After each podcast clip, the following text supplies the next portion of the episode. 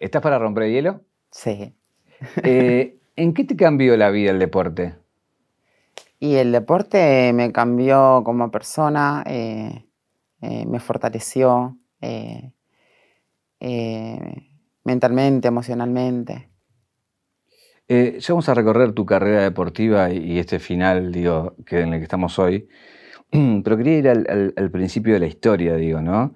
Eh, digo, ¿cómo, ¿cómo, era esa Mara en la, en, la, primaria, en la secundaria? ¿Cómo te desenvolvías eh, en esto, en, ir buscando tu identidad y, todo lo que eso conlleva, ¿no?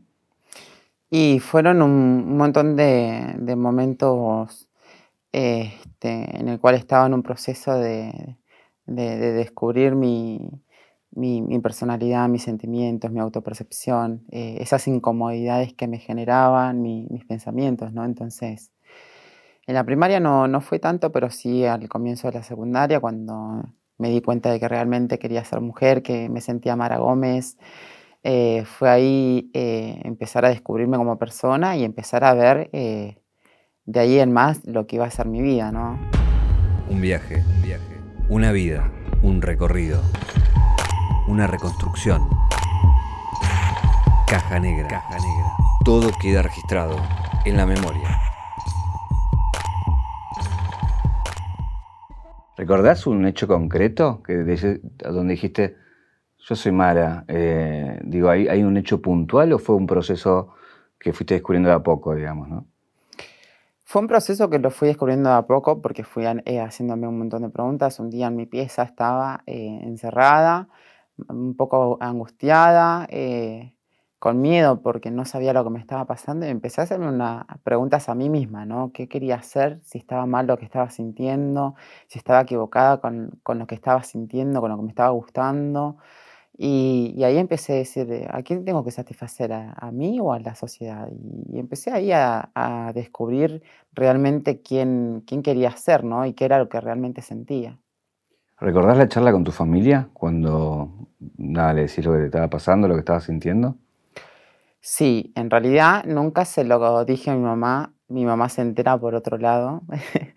Eh, y fue ahí, bueno, donde creo que ese momento fue lo que, lo, que tenía que pasar, ¿no? Para que yo me pudiera animar a decirle a mi mamá que, que me sentía que me gustaban los varones, que quería ser Mara Gómez y, nada, sí fue impactante para ella en ese momento, pero nada, en vez de ser el, el, nene de mi mamá, iba a empezar a ser la nena de mi mamá y ella lo, lo, comprendió, eh, eh, fue aprendiendo a, a, un nuevo trato y siempre con la, misma persona, pero con una, una diferencia, ¿no? Y, y, es la que hasta el día de hoy me, me acompañó en todos mis procesos y en todas mis etapas de mi transición. Ahí contás una anécdota que tiene que ver con la escuela y con, los baños, ¿no? Eh, me parece muy significativa por cómo la escuela, en vez de contenerte, te rechaza a algún punto, ¿no?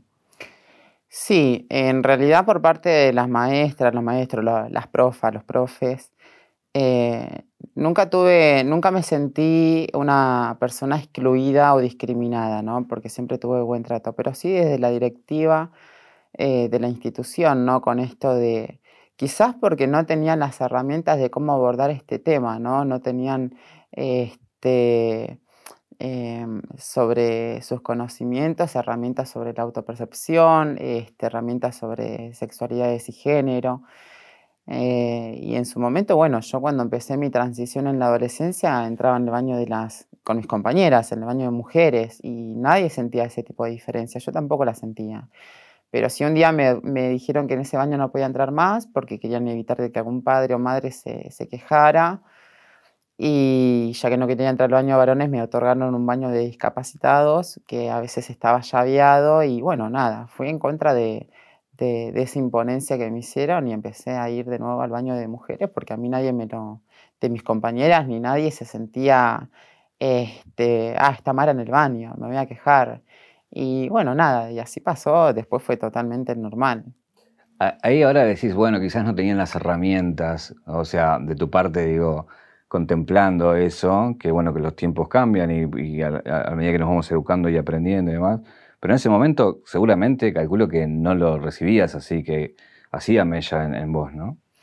Sí, la verdad que, que, era como estar continuamente dando eh, explicaciones de qué y por qué y no entender o comprender el, por qué me pasaba todo a mí, ¿no? Eh, siempre la diferencia o la incomodidad cuando pasaban la lista de presentes, eh, que llegaban mi nombre y, agachaba la cabeza porque me daba vergüenza, porque no me sentía cómoda. Entonces fueron varias cositas dentro de la, de la escuela que me, que, lo tuve que atravesar, ¿no? Y a través de, mi personalidad, mi empatía, una persona tan este, cómica, porque siempre a través de, la, de las risas yo trataba de, tapar y ocultar ciertas cosas que, me dolían, que me hacían mal, y bueno, fue ir transitándolo, ir buscando la manera de, que, no me, de que no me haga tanto daño. Bueno, vos hablás esto del, bullying que recibías. Em, no sé, ¿qué, qué, escenas puedes contar o qué cosas pasaste para, para que eso fuera tan fuerte eh, en, lo que te estaba pasando, ¿no? Y en, lo que, en cómo el, entorno, eh, nada, se comportaba básicamente, ¿no? Sí, primero que, ser Mara Gómez eh, fue un sentimiento, una incomodidad que en su momento, a través de esa impaciencia, querer en comprender qué era lo que me estaba pasando hasta que lo descubrí. Y a partir de, ahí, de, decidir quién quería ser, es ahí donde me tuve que enfrentar a la realidad, a la sociedad, a la discriminación en la escuela, la discriminación en la calle, el miedo a ir a hacer un control médico para que no me llamaran con el nombre que yo no me sentía cómoda, eh, el miedo de ir al centro quizás eh, a pasear o algo porque la gente por ahí me miraba y me apuntaba, eh, me señalaba y, murmuraban, se, se reían, entonces como que todo era me mantenía dentro de mi casa, ¿no? con, ganas de no querer salir a, la sociedad, afuera. Y que para, aquellos que no saben el daño que provocan cuando hablan y dicen frases que hasta hechas por la sociedad, ¿no? Eh, ¿Qué es lo que más te molestaba de todas esas cosas que se decían? No sé si era que me molestaba, pero sí me me hería eh, yo estaba en un proceso de cambio con mi autopercepción y, era el principio de, mi nueva identidad. Y, aparte del sufrimiento que me provocaba la discriminación, el bullying, la, exclusión, también era el miedo a qué iba a ser de mi futuro el día de mañana, si iba a poder tener una vida digna, un trabajo digno, recibirme, poder terminar el secundario. Eh, y ese conjunto de todo eh, me hacía pensar que esta no era la vida que yo quería, que, no, que yo no pertenecía a este mundo, que no quería vivir, eh, que tuve episodios de autoeliminación porque, no, porque consideraba que iba a vivir una vida que yo no quería y que la que yo quería me la, me la impedían, me la limitaban, me lastimaban. Este, y eso fueron una de las, de las cosas que, que más me, me dañaron emocionalmente, ¿no? Y que en la adolescencia era tan vulnerable a las emociones que me hacían pensar que, que, ya no quería estar, no quería vivir, no quería estar sobre, caminando sobre las calles. Y, bueno, contás de varios episodios. ¿Cómo, cómo, logras salir de ahí en el sentido de quién te rescata en esos momentos, digamos, no? El fútbol. El fútbol, cuando yo tuve estos episodios, estos ataques de, querer eh, suicidarme, eh, aparece el fútbol a mi vida a través de una vecina, amiga del barrio, quien me invita a jugar al fútbol. Enfrente de, casa había una canchita barrial y ella me, invita y como eran todas compañeras, digo, yo no sabía de nada del fútbol, no sabía jugar porque nunca lo había practicado, pero como eran compañeras del barrio, digo, bueno, voy a, meterme en este, eh, en este ambiente. Y nada, me di cuenta de que el fútbol, más allá de no saber... Eh, de no, haber, de no saberlo jugar en su momento, eh, me hacía bien, eh, era como una anestesia al dolor porque era lo único que me, distraía. Y es ahí donde me, empecé a enfocar en el fútbol como una terapia. La, verdad que es ahí el fútbol lo que me contuvo hasta el día de hoy para poder sobrellevar. Era hacer un equilibrio, ¿no? Una balanza entre lo que me hacía, entre el sufrimiento del, de la discriminación y lo que provocaba el fútbol en mí emocionalmente. ¿Qué edad tenías ahí? 15 años. Primera vez que tocaste la pelota en el fútbol, ¿fue al instante que sentiste esa transformación por el deporte o fue un proceso en el cual te fuiste dando cuenta de que ese era tu lugar y era lo que te iba a transformar, digamos? No, fue al instante, eh, al instante. Cuando yo empecé a correr atrás de la pelota con mis compañeras, era malísima jugando. Pero cuando había terminado de jugar al fútbol y volví, a casa, me sentí una persona eh, con, ¿cómo explicarte? Una persona eh, más liberada. Es decir, que no tenía tanta presión en mi mente del sufrimiento, de la discriminación. Era un momento que lo había disfrutado tanto que tenía ganas de volver.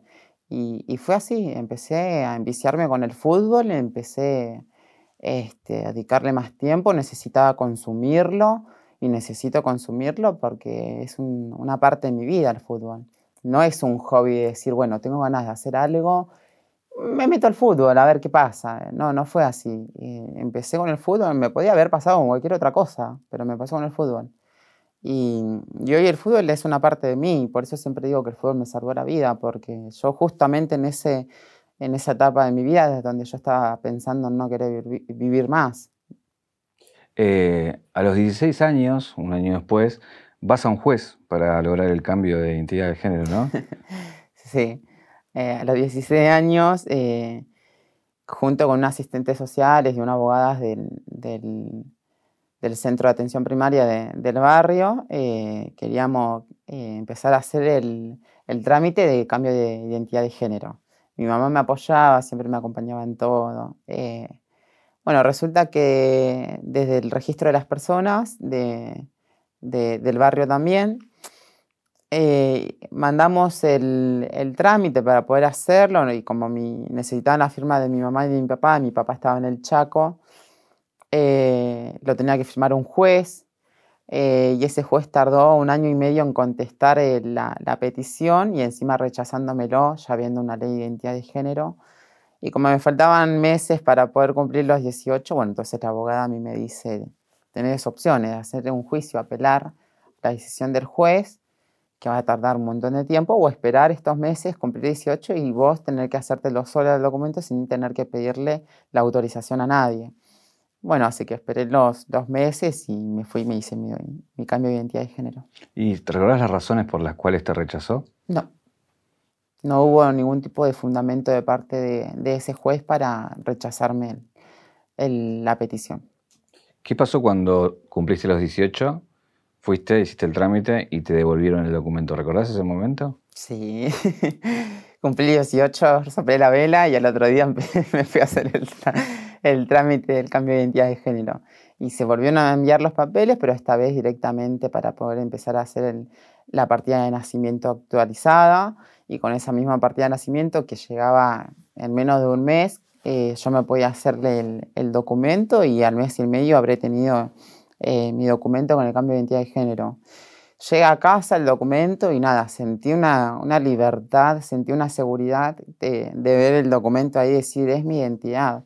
Yo ya sabía que era Mara Gómez, pero tener eso que, que, que vas a tal lado y con eso das cuenta de que sos Mara Gómez y que la gente debe respetarte, o las instituciones o cualquier lugar debe respetarte por tu identidad, por lo que realmente sentís quién sos. Pero es loco eh, eso, ¿no? Porque digo, necesitas tener un papel para rectificar ante la sociedad lo que vos ya sabes que sos, digo, pero, pero me imagino que es muy loco cómo funciona también la cabeza en decir, bueno, ya está, ¿no? Sí, sí, sí, es como que, como yo te decía, cada vez que iba a tal lado me daba miedo, ¿no? Porque pasaba en el presidente en la escuela y me daba vergüenza, iba al, al, centro de salud, al médico, a hacerme un chequeo general y también me daba vergüenza, ¿viste? Y eso también me limitaba a ir al médico también, o ir a cualquier lado y limitarme, ¿no? Porque, porque te nombraban con, con el nombre que yo no, que no me sentía. Y bueno, la verdad que ese día que llegó mi documento a casa, eh, nada, me sentí una persona renovada, una persona nueva, más segura. Este, terminé el secundario con el diploma con el nombre de Mara Gómez, empecé la facultad con el nombre de Mara Gómez, entonces eso me da una libertad de expresión, una seguridad que ahí también fue, la verdad que fue muy importante el documento para mí. Ahí cuando empezaste a estudiar, empezaste a estudiar Derecho primero empecé a estudiar Derecho, que en realidad esa era, era y es una de mis metas en la vida. Ese primer año y bueno, eh, la necesidad de querer trabajar, tener eh, una independencia económica, de querer independizarme también, eh, opté por ir a, por empezar una carrera que sea mucho menos complicada como lo es derecho y empecé a estudiar enfermería, ya estoy a dos meses de recibirme, así que nada, esto es otro de los objetivos que, que estoy a punto de alcanzar. ¿Vas a ser la primera profesional de tu familia? De mi familia, sí. Voy a ser la primera este, de la familia que se reciba en una carrera profesional, sí, sí. ¿Y qué sentís con eso? Nada, siento que, que primero dentro de la, del árbol genealógico mi familia se puede cambiar también, porque yo nací en una familia muy humilde en el que a veces mis viejos no me podían dar lo que necesitábamos, no lo que quería, este, lo que se necesitaba. Entonces, saber que, que, esto también es dejar una herencia, este, un antecedente en, en, en, las generaciones que va a venir dentro de la familia también, ¿no? decir, bueno, eh, tuviste una hija, una tía que es profesional y que, bueno, te deja las herramientas de que puedas seguir, ¿viste? Este, nada, orgullosa porque eso también a mí me demuestra de que se puede salir adelante, más allá de donde, del lugar donde te, te manda el destino a nacer, ¿no? ¿Ya, ya estuviste haciendo prácticas, estando en hospitales? Tuve muchas pasantías en los hospitales y lo que más me encanta son las agujas. ¿Y cómo, cómo, te fue con, con el laburo, con estar ahí en el medio? Porque digo, es nada, es como otra cosa el deporte, digo, ¿no? Es como va por otro carril. Eh, de la carrera de enfermería. Sí, cuando antes de empezar las pasantías tenía mucho miedo a, a cómo eh, los y las pacientes se iban a sentir conmigo, de ver a una profesional trans eh, atendiéndolo o atendiéndola. Y la verdad que, que, me incomodaba un poco, ¿no? Y sentía ese miedo de cuál iba a ser el trato, pero la verdad que, que he tenido todo tipo de paciente y el trato fue genial, aparte de la comodidad que, que les generaba mi presencia a, esas personas eh, era increíble porque se sentían totalmente cómodas, eh, satisfechos. No solamente eran pacientes para mí oír y, y, aplicarle una inyección, sino que también era poder escucharlos, ¿no? Y la verdad que, que, nada, fue muy lindo, muy lindo porque ahí atendes personas que tienen educación diferente, culturas diferentes y saber que aún así el trato es totalmente digno. Eh, volviendo al, al fútbol, eh, después de que cruzas ahí al frente de tu casa, esta primera experiencia con, con nada, estar jugando ahí, eh, bueno, empezás a, a planear un, un, camino más profesional, digo, presentándote en, en equipos. ¿Cómo, ¿Cómo, fue ese proceso, digamos, no? Perdón, ¿cuál? Cómo? No, no, cuando salís de, de, salís de la cancha, ¿no? De esta primera experiencia que me contaba. Después empezás a jugar en equipos, digo, en donde empezás a jugar campeonatos, ligas, ¿Cómo fue esa primera instancia donde, bueno, nada, te encontrabas en, distintas ligas y qué pasaba con vos ahí, digo, ¿no? Sí, cuando yo empiezo a jugar al fútbol a los 15 años no había ligas en, la ciudad de La Plata, ligas femeninas. Cuando, y esa fue una de las etapas más difíciles que, dentro del ambiente del fútbol, ¿no? Esto de la discriminación constante, la exclusión de en algunos torneos no poder jugar porque me consideraban una desventaja, que no, que no podía estar, que no era mujer, qué sé yo. Y a los 18 años, eh, cuando yo cumplo 18 años, que tengo el cambio de identidad de género, justamente ese año también empezaba eh, una liga femenina en La Plata, la liga del IFIPA, y, ahí es donde voy a buscar mi oportunidad de, de, ser jugadora de liga, ¿no? En el club de Toronto City, de la ciudad de La Plata.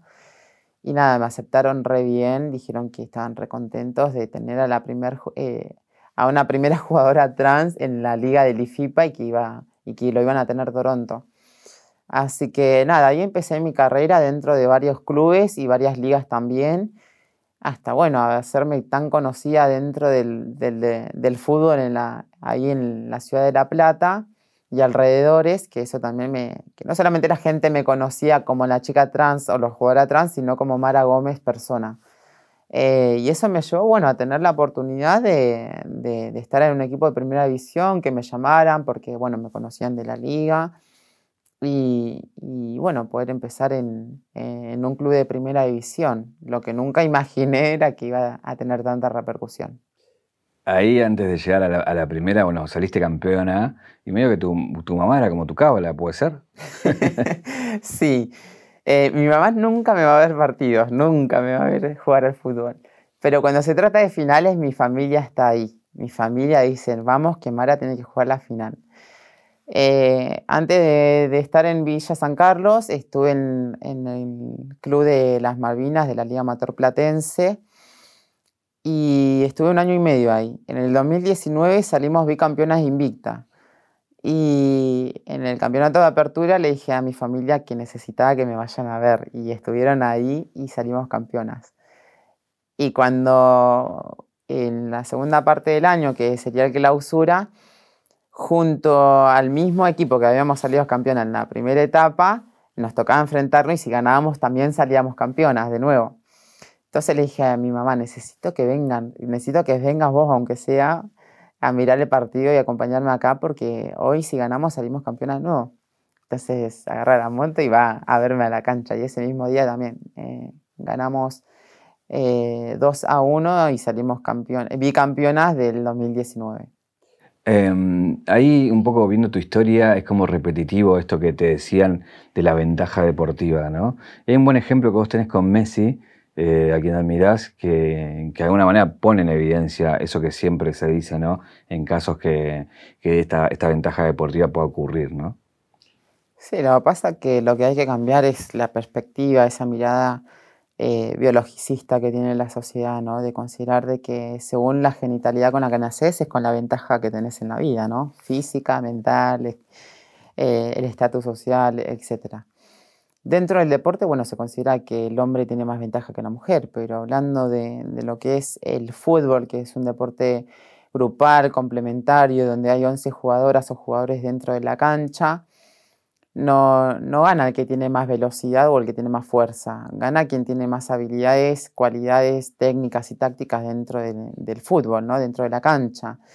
Eh, tiene que ver la experiencia, hace cuánto se dedica al fútbol, hace cuánto que entrena, cuántas, cuántos días a la semana entrena, cuál es el tipo de entrenamiento que tiene, tiene nutrición, alimentación, bueno, un montón de cosas que influye dentro de la competencia, ¿no? Eh, y me podés traer, no sé, a Caster Semeña o a Bol, que son los mejores corredores del mundo y si no saben jugar al fútbol no son futbolistas. Va a pasar de largo, pero la pelota va a quedar con alguna rival que, te haya sacado la pelota sin tener que moverse. Entonces tiene que ver con esto, ¿no? De romper también con esto de decir de que dentro del deporte hay una ventaja física, porque lo que sí te puedo asegurar es que existe la, la ventaja deportiva. No es lo mismo un equipo que, tiene experiencia hace 10 años y que se enfrente con un equipo que recién empieza de, la canchita del barrio. Obviamente que va a ser muy notoria, muy notable la, ventaja deportiva que va a tener cada equipo. Y cuando hablan de una ventaja o desventaja física, yo bueno, siempre hablo de Messi, que aparte es uno de mis ídolos y que, lo admiro un montón. Eh, eh, Messi es el claro ejemplo de que él tiene, si es una desventaja eh, física, él es uno de los, de, los que tiene la, estatura más baja dentro de la liga profesional, ¿no? Entonces, por algo le dicen la pulga.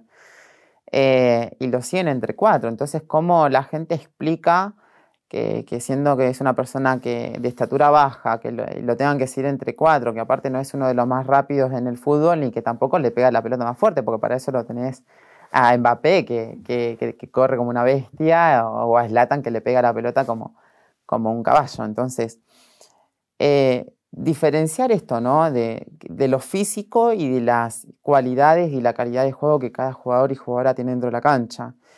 Ventaja tiene que haber dentro del deporte, porque si no, cuando vos hagas un gol, este, vas a tener que dejar que yo haga un gol, terminamos en empate, nadie se va perdiendo ni ganando, entonces no existe la ventaja o desventaja, no sacamos conclusiones de que, uh, bueno, eh, gané porque está Mara o perdí porque está Mara. Entonces, eh, es romper también con esa mirada biologicista, esa perspectiva biologicista. Estamos hablando de un, deporte en equipo, este, tiene que ver con eso ¿no? también, que aparte el deporte es un derecho.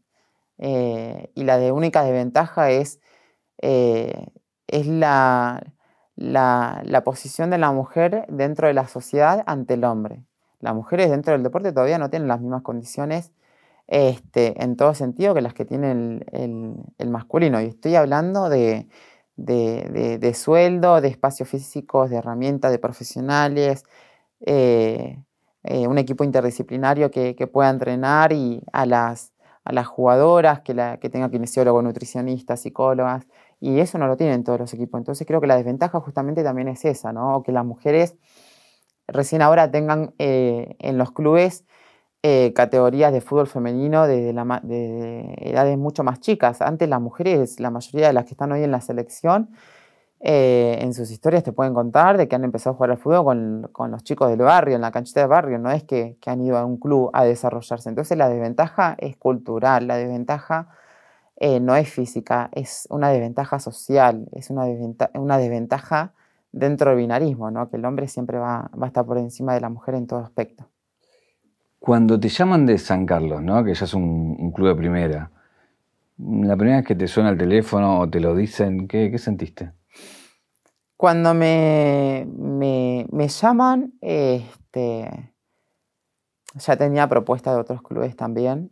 Y cuando me llaman, eh, nada, sentí que era una oportunidad muy linda de estar en un equipo, no solo de un equipo de primera división, sino de competir en una, eh, eh, en otro nivel, ¿no? De, más exigencia, de más dedicación.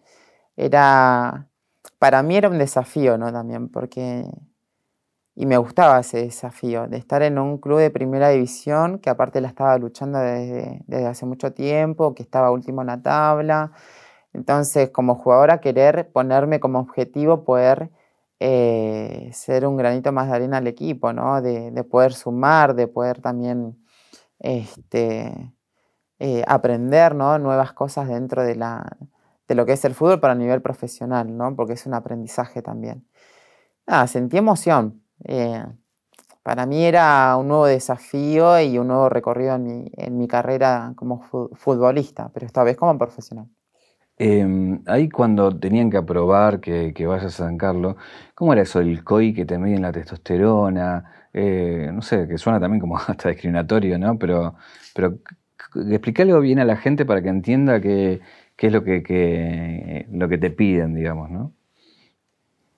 Sí, la, cuando empiezo la pretemporada con el Club de Villa San Carlos, bueno, esto en, días nada más se hizo realmente eh, viral, se ha expandido por todos los medios de comunicación y demás. Eh, lo que sí, bueno, tuvimos que que analizar, planificar, pensar cómo íbamos a...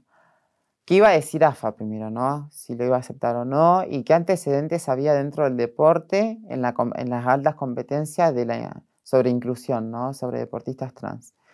Lo que sí hay es un antecedente en el Comité Olímpico Internacional, no de futbolistas, pero sí de, de otros y otras atletas, en el cual el Comité Olímpico Internacional hace una actualización de las recomendaciones sobre la inclusión de deportistas trans en el 2015, en el cual un deportista tiene que tener 12 eh, meses de anticipación de tratamiento hormonal y tiene que tener, acreditar en su, documento de identidad de género eh, el género y el nombre con, el cual se autopercibe. Y cumplir unos parámetros hormonales, ¿no? Eh, estar en tratamiento hormonal para justamente estar dentro de unos parámetros hormonales que permita tu participación como competencia. Ese tratamiento hormonal lo que hace es bajarte la resistencia física, que bueno, tiene sus consecuencias porque es un tratamiento que es invasivo para el cuerpo, porque cambia la funcionalidad fisiológica normal que cada cuerpo tiene, que es esencial.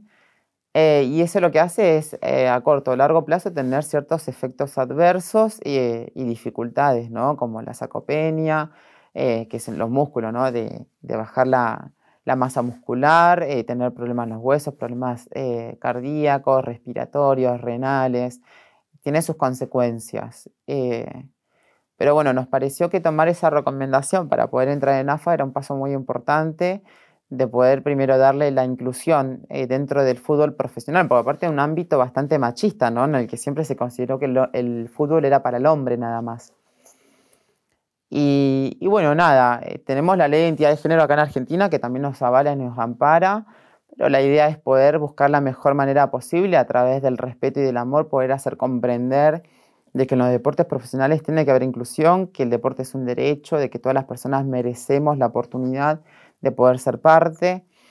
Y bueno, ahí es donde eh, Lore empieza a ser como mi representante no hegemónica y empieza a ayudarme con todos sus conocimientos y experiencia. Ella es la primera directora técnica acá en Argentina de, fútbol. Y bueno, eh, ella me ayudó a través de sus experiencias en su momento y de sus conocimientos actuales a poder, bueno, llegar a tres reuniones con AFA, que la primera la tuvo ella y después en la segunda la tuvimos también con el, con el abogado de, de, AFA para poder, bueno, ver la manera de, de que yo pueda jugar, ver, que, ver qué acuerdo poder hacer, que entre eso, bueno, el tratamiento hormonal y estar dentro de los parámetros hormonales eh, para poder competir. Y bueno, la tercera reunión fue ya con el presidente Chiquitapia, que la verdad que, nos ha recibido bastante bien. Eh, y ahí es ahí donde pudimos llegar a, a firmar eh, en definitiva todo el acuerdo. Y, y, nada, ahí empieza el hecho histórico ¿no? de la participación de una chica trans dentro del fútbol. Cuando contás todo este recorrido y no lo que te cuesta llegar hasta ahí, la viralización de tu caso y demás, cuando debutas ese primer partido, ¿qué pasaba por tu cabeza? la verdad que, que cuando eh, desde, el, desde, el desde, el, desde el Comet eh, salí habilitada, eh, nada, no podía dormir la noche anterior. me despertaba, era las 3 de la mañana, me despertaba, a las 5, la hora no pasaba. Este, era tanta la ansiedad, era un conjunto de emociones, de sensaciones.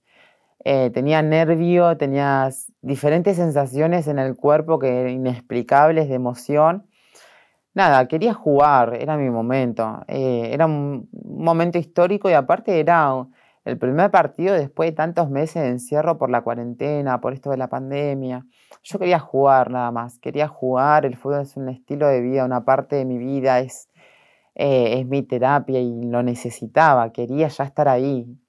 Era mucha la lucha, fue mucho porque fue poner el cuerpo, la voz para poder llegar a, a donde se llegó y nada, lo disfruté, más allá de la derrota ante, eh, ante Lanús eh, lo disfruté porque, bueno, ellas se llevaron los puntos y Villa San Carlos se quedó con la histórica inclusión de una deportista trans dentro de la liga profesional. Eh, nada, felicidad, más allá del, resultado, fue para mí volver a estar dentro del deporte una vez más. Eh, ahí también hay un recorrido que es, bueno, empezar a jugar en primera y hay un sueño que calculo que cualquier jugador que juega en primera tiene, es llegar a la selección argentina. ¿Lo soñás, lo pensás? Mira, siempre digo que llegar, eh, estar donde estoy fue un sueño no soñado, porque jamás me pude imaginar como deportista profesional, porque yo digo, bueno, mi carrera deportiva va a ser solamente de manera amateur, y ahí se queda.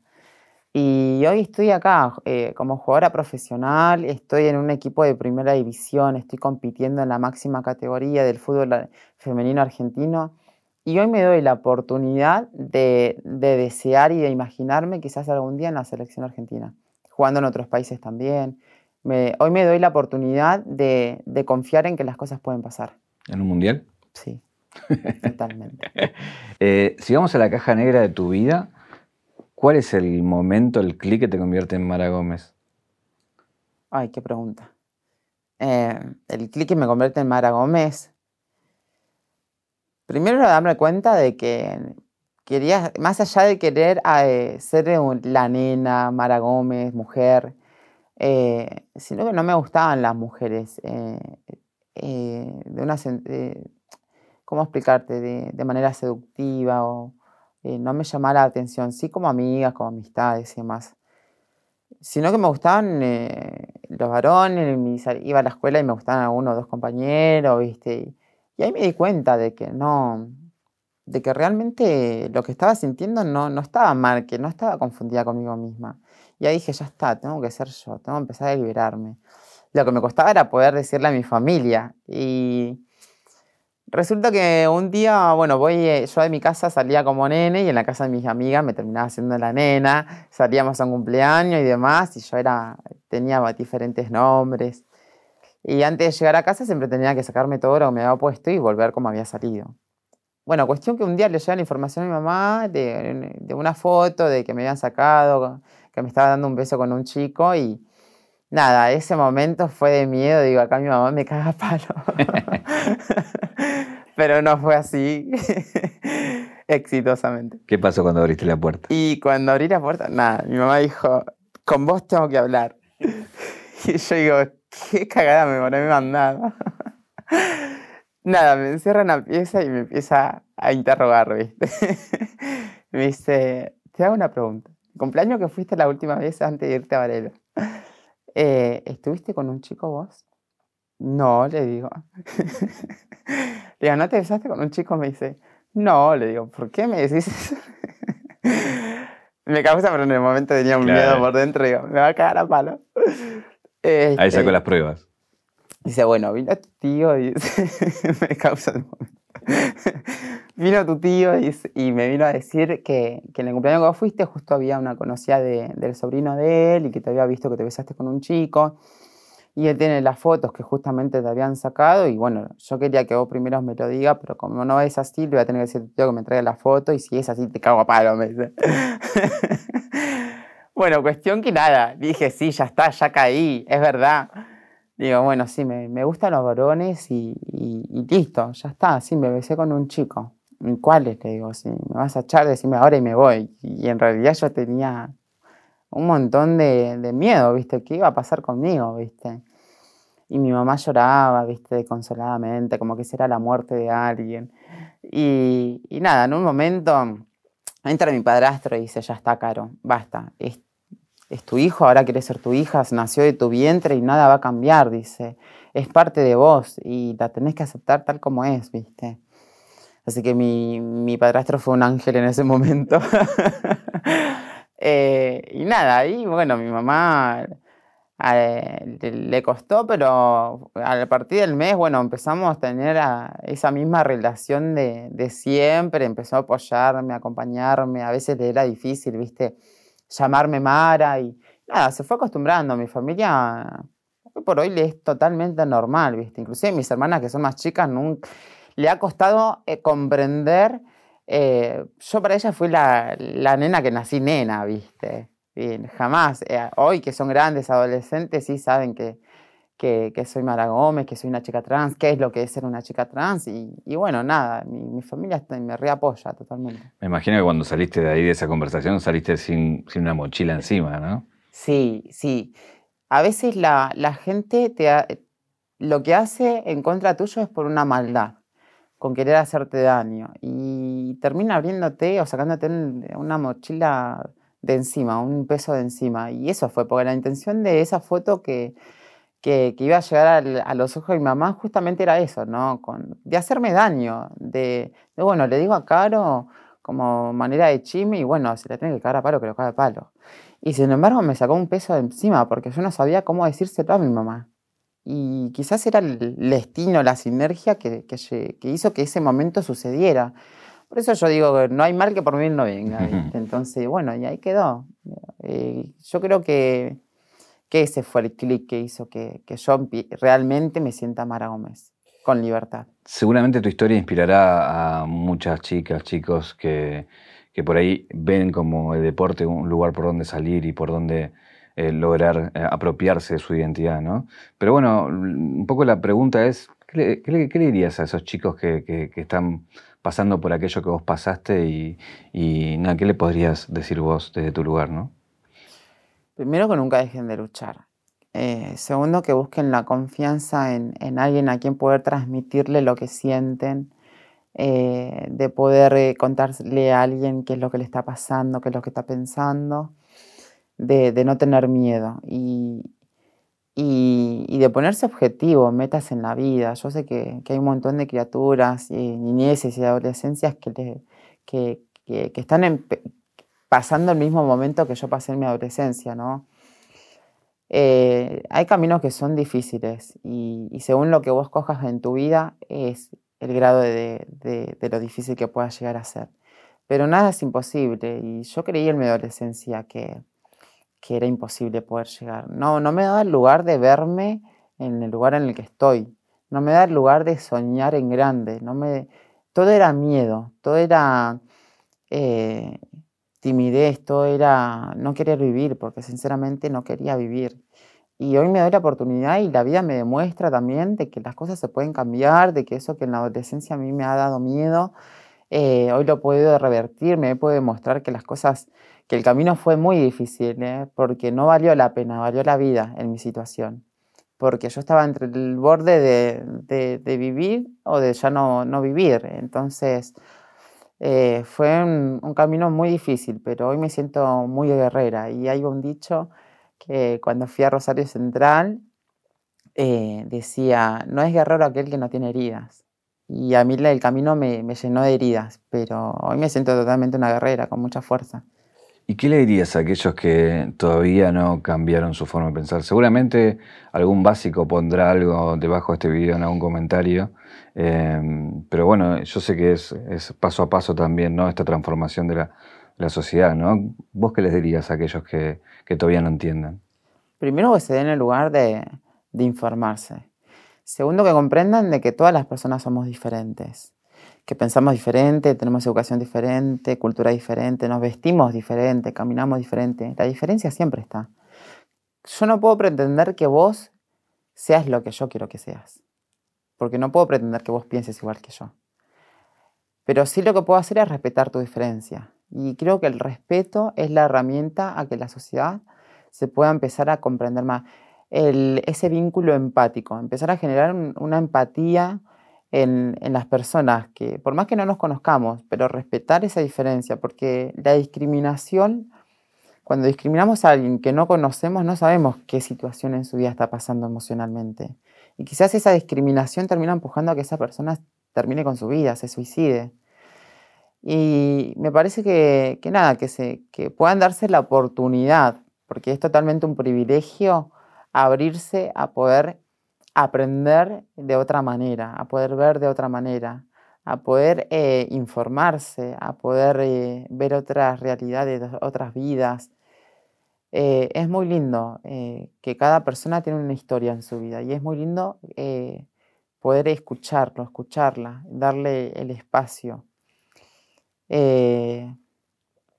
esas personas que no están informadas lastiman y terminan siendo parte de, de, la herida de alguien. Y eso no está bueno. Tengo una caja negra acá para darte un regalito. Abrilo acá. Abrilo. Eh, regalamos a todos nuestros invitados e invitadas un anillo de 0800 Don Roche, clásico de, plata. Y después, acá hay una copa. Eh, qué bueno. Gracias. La pregunta ahí es, ¿En, qué otra cosa fuera del fútbol eh, querés llevarte un campeonato, digamos, no una copa? ¿En qué otra cosa por fuera del deporte decís, apunto acá y acá quiero ser campeona en esto, digamos, ¿no? Y a mí me gustaría ser campeona en el fútbol. Uno cuando entra en la cancha siempre quiere ganar. Entras en la cancha y ya te imaginas los goles que vas a hacer y, o cómo vas a gametear y, demás. Pero yo quiero ser campeona en la vida, ¿no? De, de, de seguir teniendo ganas de vivir, de seguir teniendo ganas de, luchar, de pelear. Y yo voy a ser campeona cuando logre desbinarizar las instituciones, cuando logre desbinarizar los reglamentos y cuando haya realmente una libre inclusión dentro de cualquier ámbito social, no solamente en el deporte. Voy a ser campeona cuando una criatura, una adolescencia diga gracias a vos tengo ganas de seguir viviendo y que no piense en suicidarse como lo he pensado yo. ¿Qué sería desbinarizar para aquel que, digo, por ahí no entiende el término? Desbinarizar es dejar de creer que según la genitalidad con la que naces es lo que tenés permitido hacer o no, dónde perteneces o no.